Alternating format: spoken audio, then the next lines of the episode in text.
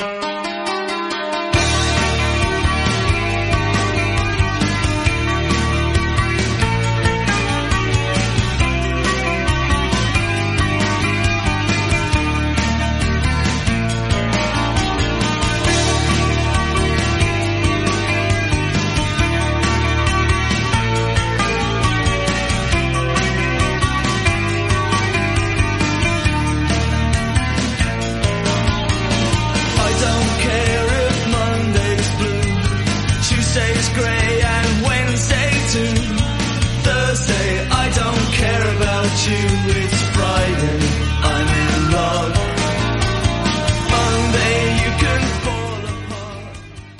buenas, bienvenido a una nueva edición de preguntas y comentarios de los oyentes.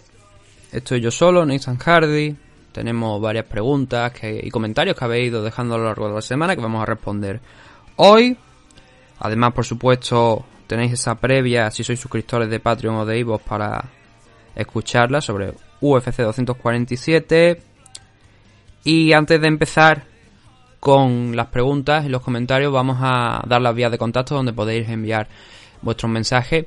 Primero a través de Twitter, mmadicto, arroba mmadicto, a través de un tweet, a través de un mensaje directo. No tenemos por qué seguiros para eh, que nos enviéis esos mensajes directos como hacen algunos perfiles, sino simplemente vosotros le dais al botón de enviar mensaje directo y nos llega. Y a través de Facebook, podéis dejar también un comentario o un mensaje también a través de Facebook, en iVoox, en el perfil de MMAdicto. Eh, no sé por qué todavía tenemos puesto MMAdicto entre paréntesis MMA en español, quizás por el tema de ese MMA, un poquito, para que salga bien posicionado, pero eh, como digo, el perfil de, de iVoox de MMAdicto está ahí también, donde podéis dejar vuestros comentarios. En Instagram, mmadicto-podcast, YouTube, mmadicto.tv, correo electrónico, por supuesto, mmadicto.gmail.com y en patreon.com barra mmadicto. Creo que no me he dejado ninguna, así que, habiendo dado ya esas vías de contacto donde podéis enviarnos vuestros mensajes, vamos a proceder a hablar de, bueno, a responder a esas preguntas y comentarios que habéis ido em, dejándonos a lo largo de, de esta semana sin ningún orden particular. Voy a empezar por Evox, voy a, a leer el primer eh, mensaje más reciente que tenemos, que es de Albert Pérez, que nos dice así. En referencia al tema de la usada y los suplementos, en una story de Instagram, no recuerdo de qué luchador de la UFC, la usada le envió una carta indicándole que la forma más segura de estar limpio es no usar suplementos. Aunque en el suplemento esté el sello de la usada, siempre hay riesgo de contaminación. La verdad es que es un tema complejo. Esto es un comentario que nos ha dejado Albert en el MMA Dicto 278. Sí, ese que tiene la portada de Shoko Takahashi porque no se me ocurría absolutamente nada y obviamente la cara de Jorge Masvidal y mm, Kamaru Usman tapando las dos bellas razones de, de Shoko para que no nos pite en todos lados la... hablamos de positivo de la usada, también hablamos de positivo de Facebook en algunas ocasiones. Em, entonces nos hemos encontrado con este comentario de Albert aquí en, en ese programa donde hablamos de los positivos de la usada, Visan Pro, Diego Sánchez, aquel de Sinomales, siempre por las mismas sustancias estaban siendo últimamente algunos luchadores sancionados últimamente por esa sustancia, en concreto la ostarina y la LGD 4033 creo que era, me parece el, el compuesto también por el que estaban siendo sancionados, que aparecían en suplementos que estaban aprobados por, por UFC, por la usada. Y como dice Albert, hombre, la mejor forma es no tomar suplementos, pero claro, es difícil de- decirle a un atleta profesional que deje de tomarlos cuando es algo que está ya prácticamente aceptado y en su dieta. Ahora bien, es lo que comentamos en el programa y es lo que pienso. Si esos niveles que impuso la usada en el, año pasado para evitar estos problemas como el de Nate Díaz, por ejemplo, eh, no se cumplen, no pasan de ese límite, no debería haber problema y es más, no debería haber una sanción, sobre todo si es, eh, como los casos que estamos hablando, si es un suplemento que esté aprobado por la usada, por UFC, y luego da positivo. En esos casos que no debería haber sanción ninguna. Estos tres meses que le han metido a Diego Sánchez y a Visan Pro, mm, para mí no deberían haber eh, sido sancionados por ese motivo. Porque si está demostrado que determinado eh, suplemento que está aprobado por la UFC o por USADA, eh, ya digo la UFC, que están aprobados por UFC o por la USADA, da positivo por esa sustancia que no está etiquetada en el bote, no debería haber una sanción, si está demostrado. Entonces, no, no veo, no estoy de acuerdo ¿no? con esa sanción de, de Pro y Diego Sánchez, pero claro, el comentario que dice Albert es, mm, es la mejor forma ah, de ahorrarse todos estos, estos positivos, pero creo que debería llegarse a ese punto que estoy comentando, un punto donde la usada eh, considerara que oye, si tú misma estás poniendo el sello de confianza y, en, ese suplemento en concreto no aparece en la etiqueta eh, esa sustancia, la ostalina, ni ninguna de, los otros compuestos, ni nada relacionado que pueda hacer pensar que ese luchador la ha tomado em, queriendo, la ha tomado sabiendo, siendo consciente de lo que estaba tomando, no debería haber sanción. Yo creo que se debería alcanzar ese acuerdo, en, que en esos casos no hubiese una, sanción, pero de momento estamos viendo que no es así, por estos casos de Diego Sánchez, Sino Maley o Bisan Pro. Esperemos que en un futuro se pueda arreglar esa situación porque cuanto menos perjudicial. En el caso de Diego Sánchez y Obisan Pro no les ha supuesto problema ninguno porque no van la sanción ya cumple y pueden volver a pelear de hecho Obisan Pro ha sido programado salió de la CAR de este de UFC 247 y ha sido reprogramado para un par de meses me parece más adelante habían cumplido las sanciones los dos de los tres meses, así que no, no entiendo muy bien realmente el objetivo de, dichas sanciones. Supongo que la manchan al expediente. No sé si esto también contarán para si en un futuro vuelven a dar positivo y ya un positivo serio por una sustancia importante, esa sanción entonces a lo mejor que hablábamos de cuatro años, eh, que hemos hablado algunas veces, ¿no? De eh, la primera son dos años, la segunda son cuatro, puede que esa sanción entonces llegara a esos cuatro años. No lo sé, de momento, porque claro, siendo un, entre comillas, falso positivo, no, no veo, ¿no? Cómo, cómo podría manejarse esa situación en un futuro. Más preguntas, más comentarios que tenemos. Eh, Joan Galar nos dice por aquí. Hola, como aficionado a las MMA y fisioterapeuta, centrado desde años en el stretching, eh, para que no entienda inglés estiramiento, ¿piensas que lo tienen un poco olvidado? A mí me da la sensación que no le dan mucha importancia a tener un cuerpo musculado pero demasiado rígido. Muchas gracias y saludos. Esto lo corrige después con otro mensaje que dice, te vuelvo a explicar la segunda parte del texto que me he explicado como el culo, disculpa. Quería comentar que le dan mucha importancia obviamente a la musculación y un poco se olvidan de, los estiramientos, por lo que se les ve muy rígido. Gracias.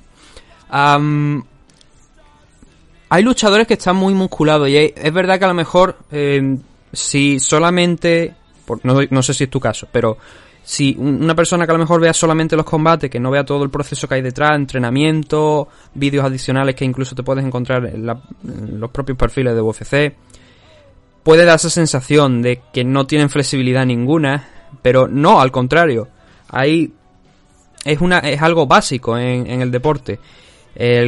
durante el calentamiento se estira, eh, no, sé si a lo que te refiere, por cierto, no sé si a lo que te refiere, pero durante el calentamiento estiran, vemos vídeos de workout, por ejemplo, de Joel Romero. Joel Romero es un tipo muy musculado, pero Joel Romero tiene una, buena flexibilidad. Eh, Conor McGregor también ha estado trabajando durante mucho tiempo ese campo.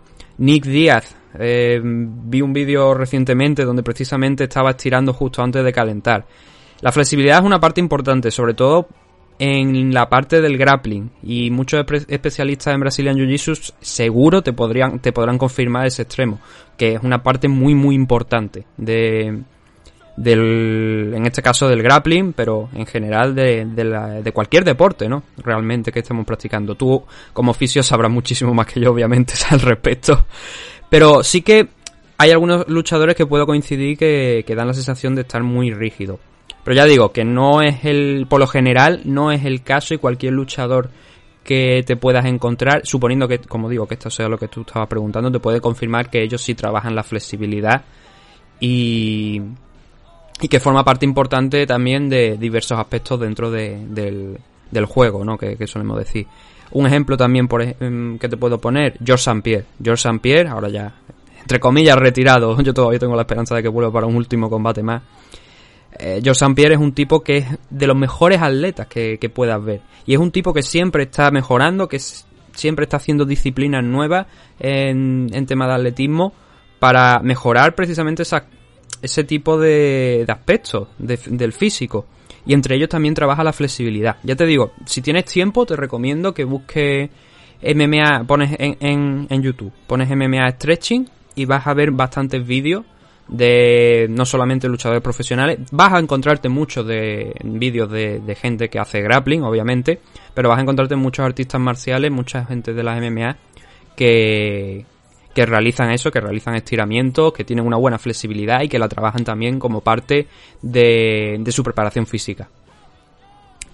Más cositas que tenemos por aquí. Vamos a ver. Eh, tenemos un mensaje de, eh, de Stockton Slap, arroba Nathan-Díaz-MMA en Twitter, que dice, ¿qué opinión tenéis sobre el enfrentamiento, pone enfrentamiento entre comillas, de Juan Espino y Luke Barna en redes sociales sobre el sobreesfuerzo, también entre comillas, que realizan o no los peleadores españoles para crecer y hacer crecer las MMA en España? Eh, antes de esto quiero poner un poquito en antecedente de lo que ha pasado, ¿no? De enfrentamiento entre comillas, como digo. Yo no, creo que es un malentendido, sinceramente. Ha habido recientemente una serie de campus de Juan Archuleta aquí en España. Y creo que todavía me parece que hay algunos por, por delante por, por celebrarse. Uno de ellos ha sido en Sevilla, con Enrique Marín. Otro, que yo la verdad es que desconocía, no lo había anunciado, ha sido en el Lilius Barna, que está aquí, creo que en Fuengirola, me parece que es el gimnasio de Luz Barna el equipo de, de Luz Barna. Y ha estado ahí también, como digo, Juan, eh, Juan Archuleta. Entonces Juan Espino vio la imagen de, Juan Archuleta y la colgó en su, en su story del Instagram. Y puso un comentario que ahora procederé a comentar porque la verdad es que creo que tiene razón. Es que creo que tiene razón aquí Juan y por eso digo que ha sido un malentendido entre ambos y tampoco habría que darle mucha más importancia. Yo ahí no me voy a meter en, en el tema suyo, voy a responderte a lo tuyo, pero dice, dice decía Juan así, ¿Qué opino de las MMA españolas? Que son muy malas, una lucha de ego y así no vamos a llegar a ningún lado. Un crack como Juan Archuleta y Lilius Barna haciendo un seminario y no van 20 personas, van a aprender MMA en YouTube. Vergüenza me dan, no viajan, eh, bueno, no viajan para aprender y no se reciclan. A la UFC, sí, en la Play. Creo que tiene razón, a ver, la situación, y esto a lo mejor puede que le moleste a, a mucha gente. Yo creo que Juan, es una voz autorizada y sabe lo que hay. Y ha trabajado aquí en, en España, ha estado con promotores españoles de los que desde luego no tiene un buen recuerdo y creo que también tiene sus motivos y creo que tiene razón Juan Espino para no tener un buen recuerdo de trabajo con ciertos promotores, porque así no solamente es que lo diga él, es que lo dice más gente y a nosotros también personalmente nos ha llegado alguna que otra opinión, eh, es lo que nos ha llegado a nosotros. Ya digo, cuando hay 20 casos de personas que no están contentas e incluso un promotor está perdiendo luchadores, un promotor, manager está perdiendo luchadores de su lado con los que ha trabajado durante años, igual hay algo que no se está haciendo bien. Yo no entro en si se está haciendo o no. Yo digo que igual hay algo que no se está haciendo bien y creo que Juan Espino es una voz autorizada para, para decirlo. En este caso, en concreto que estamos hablando, creo que tiene razón. Yo creo que actualmente, por desgracia, el nivel de las MMA españolas en tema de, de diversos temas, no es todo lo bueno que podría ser. Él dice mala, eh, muy mala, dice, yo estoy en parte con él, ahí en lo de muy mala también, creo, pero no en el sentido de que no haya buenos luchadores, hay buenos luchadores, está él, está Joel Álvarez, está Enrique Marín, Anel Llovera llegó a UFC, eh, gente que está saliendo poco a poco de aquí de, de, España, Vanessa Rico, la gente que está en Combate América, Dani Vare. Se está haciendo poco a poco las cosas, es verdad, y, y es ahí donde coincido con él. Poco a poco se va avanzando, pero el nivel actual, obviamente, principalmente por da una clave que me parece muy interesante aquí, Juan, que es la lucha de ego. Y es verdad, mm, por... A ver, es que es, complicado hablar de esto sin tener que, que, me, que, meterte, ya digo, no yo estoy de acuerdo con Juan, con, con Juan Espino. Hay una lucha de ego, eso es obvio. Hay gente que no quiere trabajar con otra gente y hay gente que se dice que pone palos en la rueda para impedir que gente que va con buena intención, que va con buena intención, que a nosotros también nos hemos encontrado gente que vamos con buena intención y nos cierran la puerta en la cara, allá ellos no, ellos sabrán, pero hay gente que mete los palos en la rueda y luego dice no, eh, no, yo no, yo no he sido, eh, todo genial, hay que aportar, hay que no sé qué. Allá cada uno con su conciencia, pero las acciones están ahí y aunque ellos digan luego que no, parece que sí. Es lo que quiero decir, es lo que nos llega por mucha gente, que nos dicen que no, pero luego parece que sí. Yo, ahí, ya te digo que a mí me importa al final que, hagan lo que quieran, ¿no? Pero sí que es verdad que yo tengo también esa sensación que tiene Juan de ver una lucha de egos entre diferentes pues promotores, managers, luchadores, que al final no nos lleva a nada. Y es ahí a lo que, lo que también dice él, que no nos va a llevar a ningún lado. Es que estoy totalmente de acuerdo. Es que, es que esto lo podría haber escrito yo tranquilamente, lo que ha puesto el guapo. A partir de ahí, lo del seminario de Lilius Barna, sí que es verdad que es una pena, ¿no? Que solamente vayan 20 personas ante uno de los mejores luchadores de Bellator, como es Juan Archuleta.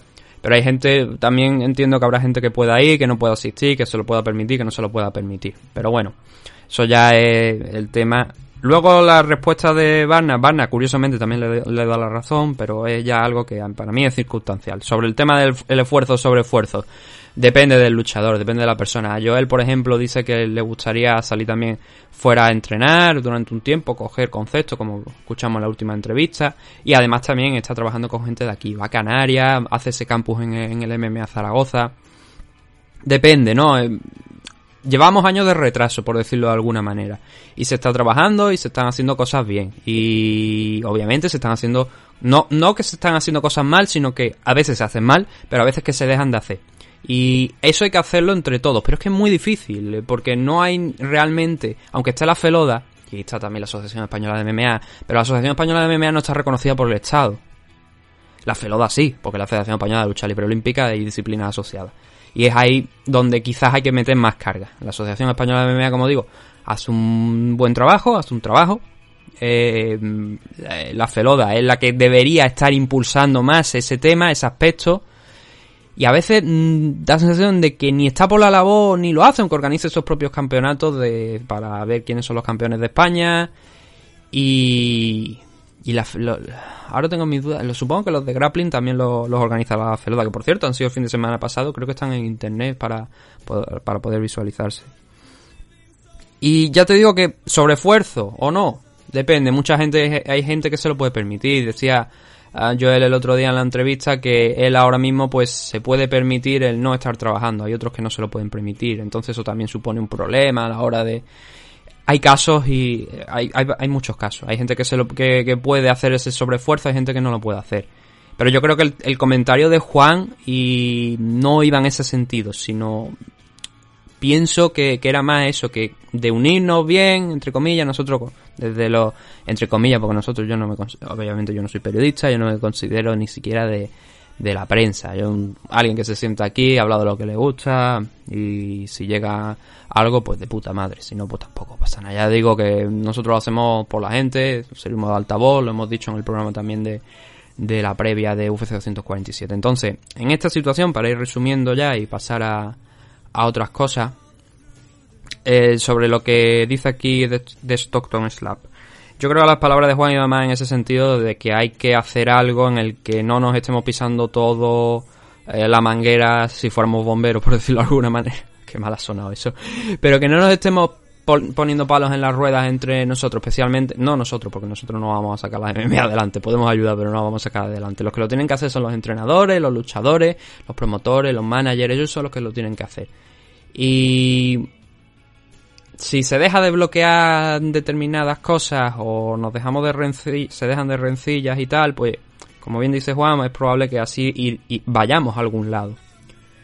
Ya te digo que ya luego eh, cada uno puede opinar lo que quiera, pero yo aquí estoy de acuerdo con, con, Juan. A lo mejor hay gente que se va a cabrear, a decir, ah, ¿cómo dices que las MMA están muy mal en España? Pero él, él, es la visión que yo tengo, ¿no? Están mal, están en un bajo nivel ahora mismo en temas de, pues de apoyo, en temas de lo que es la industria en general, y eso hay que ir trabajándolo poco a poco. Esperemos, ¿no? Que, que este año 2020 sea bueno, que tengamos más luchadores, en, por lo menos a nivel europeo, en las zonas más altas, y que veamos, por supuesto, a Juan, a Joel ganando un UFC otra vez nuevamente. Si Dani Vare participa en la Copa Combate, que la gane, obviamente que creo que lo va a ganar porque Dani Vare vale para eso y para mucho más. Y que también, por supuesto, igual lo podamos, lo podamos ver en UFC. Pero ya digo que poco a poco vamos a ir avanzando, hay que darle tiempo. Y, espero que, lo consigamos. ¿Qué más tenemos por aquí? Creo que no me estoy dejando nada en correo, no había nada, en inbox ya lo he respondido. Vamos con la pregunta de Dan Walker, que nos hace esta semana. Dice, ya que Hannah Goldie ha quedado fuera y que Angela Hill entró en corto aviso para pelear con Luma Lugbume, ¿Qué les parece la pelea?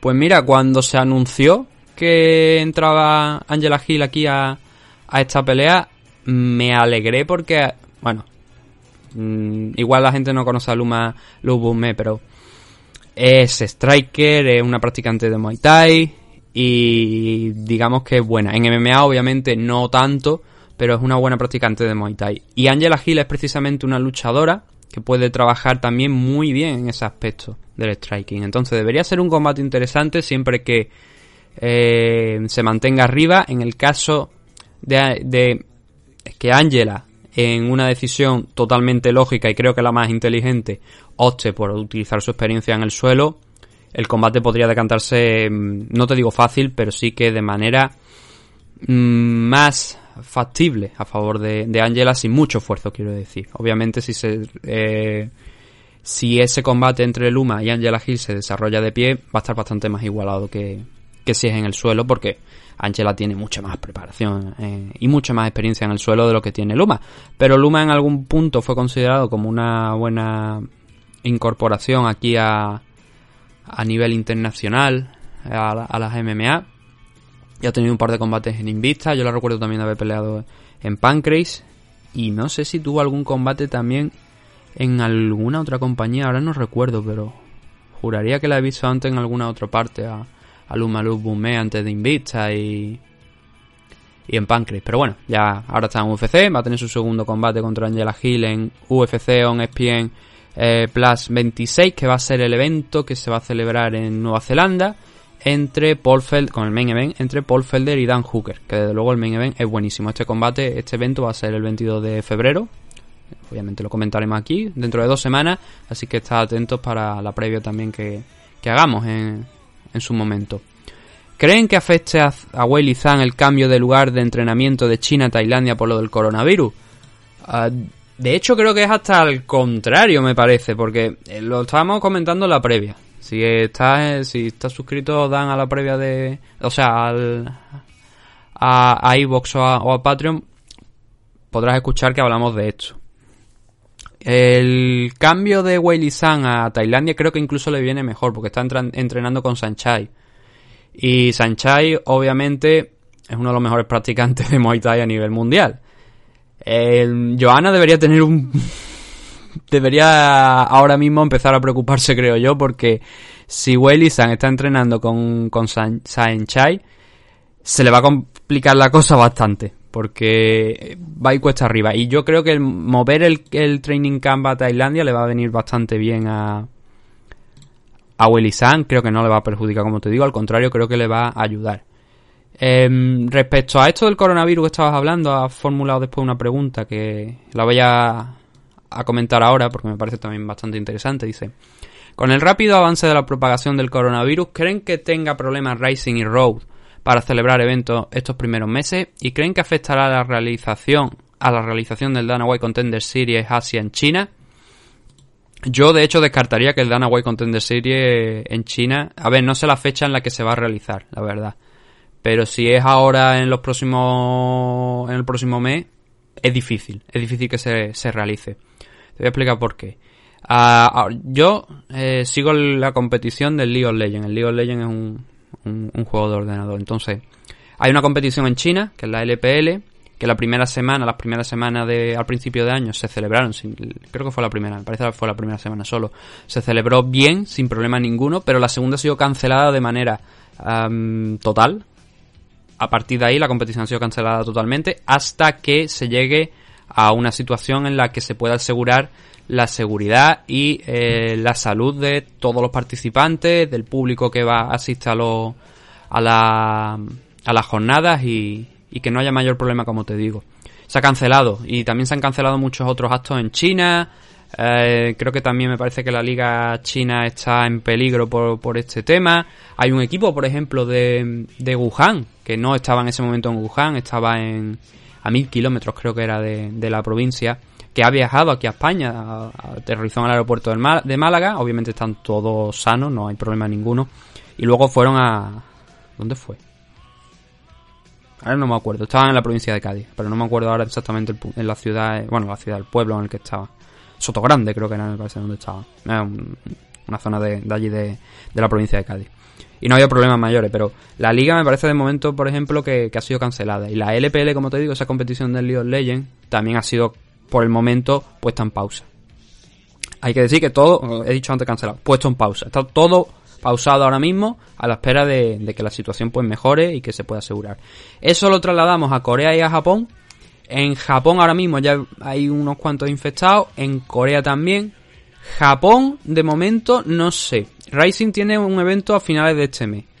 Eh, obviamente ahí se están tomando precauciones, pero en Corea sí que te puedo decir que, eh, por ejemplo, la competición también del League of Legends en Corea, que ha empezado esta semana, eh, se está haciendo sin público para evitar estos problemas. Muchos otros eventos, pues de, música, de programas de televisión, de actos deportivos, especialmente los de música y los de programas de televisión, se están tomando muchas precauciones, muchas precauciones.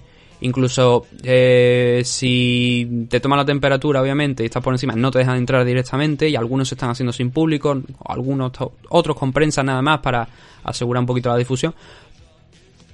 Pero Rising depende de la situación de cómo vaya evolucionando. Yo creo que fuera de, China no debería haber en principio problemas para celebrar eventos, aunque fueran sin público, para evitarlo.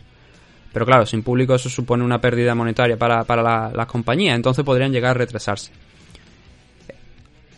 Va a haber, yo creo que va a haber problemas de algún tipo. Mm, no sé si llevarán a la cancelación o a la toma de unas medidas especiales, pero algo, algo se va, algo va a pasar seguramente porque eh, si esto sigue así y sigue la, la expansión de, de la enfermedad, yo no soy médico, yo no soy no sé cómo se dicen los expertos en virus, ni nada.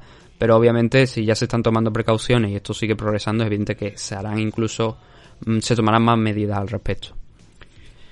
Las últimas dos preguntas que tenemos de Dan Walker por aquí. ¿Qué les parece la firma de The Korean Falcon Sung Bin Jo con PFL para el torneo de peso pluma de este año? Eh, creo que, a ver, el máximo exponente de estos luchadores que ahora mismo están haciendo el cambio a PFL es Rory McDonald. Rory McDonald pasó de Bellator a PFL y obviamente va a buscar ese millón de dólares que te dan por ganar el torneo. En el caso de Sun Bin Yo, peleó una vez en UFC cuando estaba invisto, perdió contra Daniel Taymor, que precisamente no es que sea de los mejores luchadores ahora mismo de la compañía, pero perdió ese combate, Sun Bin Yo. Y vemos ahora que ha sido, entre comillas, pues bueno, o bien fue liberado, o bien se le acabó el contrato porque lo contrataron para una pelea, poco más. Pero me parece un... A ver, no te puedo decir ni buena firma ni mala firma, solo determinará el tiempo. Pero lo que sí quiero decir es que obviamente hay muchos luchadores que están saliendo de diversas compañías y están cogiendo esa carta de PFL sobre otra. Porque obviamente el premio es de un millón de dólares. Es un sistema que además va por temporada y es bastante llamativo. Yo creo que atrae a, bastantes luchadores uno de los motivos quizá también por los que Rory McDonald pues elige pelear ahí. Antiguamente Bellator también se movía por temporada, lo que pasa que bueno, estaban los cinturones, se defendían y, y tal contra los ganadores de los torneos. Pero bueno, la firma de tanto de Sun Bin yo, yo lo ampliaría a más gente, creo que va, está llegando bastante más gente a, a PFL ahora mismo por ese, ese reclamo de ese millón de dólares por, por categoría. Eh, que yo también te digo que no sé exactamente dónde lo estarán pagando porque la, audiencia, la asistencia a, a los shows está bajando, no es bastante buena la verdad, para nada. Y el stream se puede ver a través de YouTube y gratuitamente, entonces, bueno, ahora ya no sé cuándo empieza la, jornada de PFL, ahora esta temporada no sé, pero hasta ahora se ha podido ver en YouTube gratuitamente. Y no sé cómo afectará ese tema, ¿no? Pero eh, a, esos premios. Pero ahora mismo también están organizando esos torneos de los que hablamos, me parece el pasado fin de creo que fue el pasado fin de semana cuando lo llegamos a hablar. Va a estar en cinco territorios y van a iba a haber un torneo aquí también en España, pero finalmente hubo algún problema con PFL y el torneo fue cancelado en ese World of Titan 2 del que hablamos también en el programa pasado, en el MMA 278. Y la cuestión aquí es que, como digo, esos torneos se van a celebrar en diferentes países, Rusia, Brasil, creo que Australia también, Emiratos Árabes Unidos y me estoy dejando un Alemania, creo que era, me parece el otro. Y de ahí ese ganador de esos torneos de una noche entre cuatro participantes, pues saldrán participantes de los torneos de la temporada de, de PFL allí en Estados Unidos. Es una buena manera de llegar, PFL está expandiéndose poco a poco. Y ya te digo que no me sorprende que Sun Bin Yo eh, llegue ahí, sobre todo cuando tenemos el caso de Rory McDonald, que se ha visto atraído más por esa oferta. Hay gente bastante decente ahí en las categorías heavyweight, la verdad que te ve buenos luchadores, o por lo menos reconocibles, ¿no?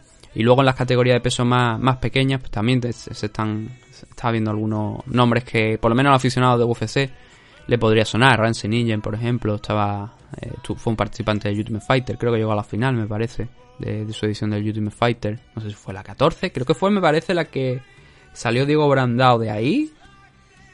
Fue Tony Ferguson. Diego Brandao, yo, no me acuerdo, no me acuerdo hace muchos años de ello.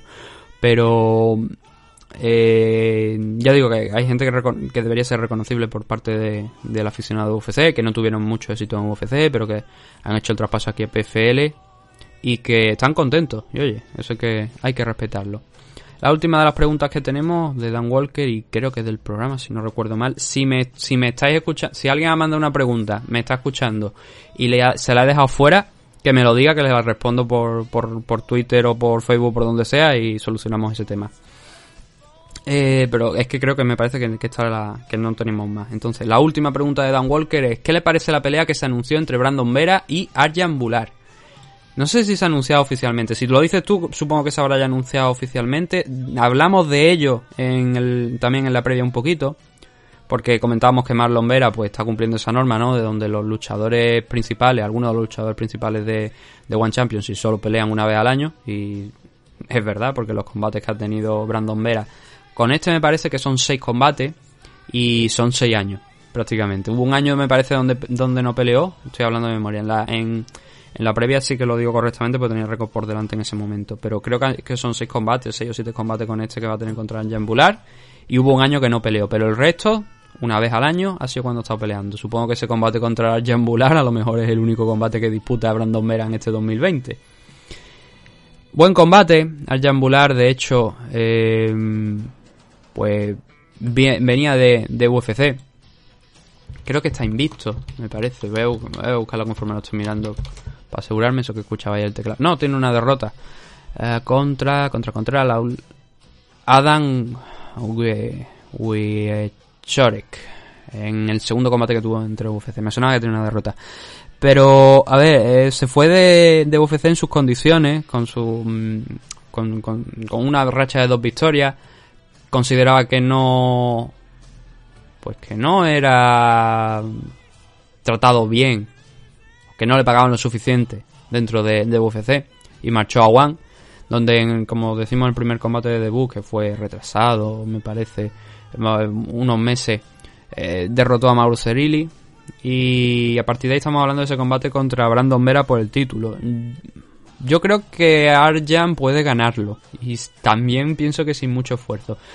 A Brandon Vera lo que pasa es que siempre aquí en el programa hubo de hecho un cachondeo hace muchos años donde decíamos que era el hombre que estaba de alguna manera fregando las escaleras de, de Zufa, de la oficina de UFC, en referencia a que era el hombre que estaba siempre como gatekeeper de la división heavyweight. Te lo ponían ahí, derrotabas a Brandon Vera y un luchador que en su momento tuvo cierta importancia en, el, en los rankings de, UFC, pues lo derrotabas y automáticamente pegabas el salto para enfrentarte ya contra algo más grande. Y en esa situación estaba mm, Brandon Vera y por eso comentábamos ese aspecto, ¿no? De, de este hombre, pues es el, eh, el hombre que está con, la, con el mocho delante de las puertas de UFC fregando. Tiene 42 años ya Brandon Vera. Ahora sí tengo por aquí la, ficha de Brandon. bastante edad. Eh, Arjan está como un toro. Eh, no creo que vaya a sufrir, a tener muchos problemas Arjan Bular para derrotar a Brandon Vera. Pero Brandon siempre ha tenido una cosa que es su striking. Y va a ser el striking de Brandon Vera frente al, creo yo, espero, la potencia física y la, y la lucha del Gremlin de Arjan Bular. Esas son las características de uno y otro principalmente. Entonces, vista la edad que tiene Brandon Vera, visto que sus últimos combates, la verdad es que ha lucido bastante bien, ha noqueado a todos sus rivales en el primer asalto, pero también es verdad que no eran rivales de, primera línea, cosa que en el caso de, de Arjan Bular mm, no de primera, pero sí que tranquilamente. No sé si llegó a estar rankeado ahora mismo dentro de UFC, pero sí que aspiraba, creo yo, a llegar entre, a estar entre los 15 primeros. Creo que va a suponer el reto más complicado para Brandon Vera y creo que no debería ser considerado favorito. Veremos, el evento lo tengo por aquí, es el del 29 de mayo, que lo anunció Brandon Vera la semana pasada, ciertamente, aunque no se, no se supo rival hasta esta semana. Y veremos cómo se desarrolla esa situación, todavía quedan muchos meses, ¿no? Puede haber cambio de rivales, puede cancelarse la pelea, puede lesionarse uno y, tal, y, poco más. Entonces eso lo, lo iremos viendo. Con esto ya tenemos todo, todo comentado y respondido aquí en este programa de preguntas y, comentarios. Y lo vamos a dejar ya para la semana que viene. El, no hay más, creo que no hay más, ya digo, si me he saltado alguna me lo hacéis llegar por, por Twitter. Eh, mi perfil es arroba n-h-mma. Me lo hacéis llegar ahí, os lo responderé con, con buen gusto. O lo leeré si en el caso de que sea un comentario para la próxima edición. Pero dicho, muchas gracias a todos por haber llegado hasta aquí. Ya sabéis, al principio del programa, si no lo habéis escuchado porque habéis saltado esa parte, ponedlo otra vez, ya sabéis dónde podéis encontrar, eh, encontrarnos y enviarnos esas preguntas. Y volveremos nosotros este próximo fin de semana con más MMA Adicto, el análisis de UFC 247, alguna entrevista que está confirmada y, y con mucho, mucho, mucho más MMA. Nos vemos dentro de un par de días aquí en MMA.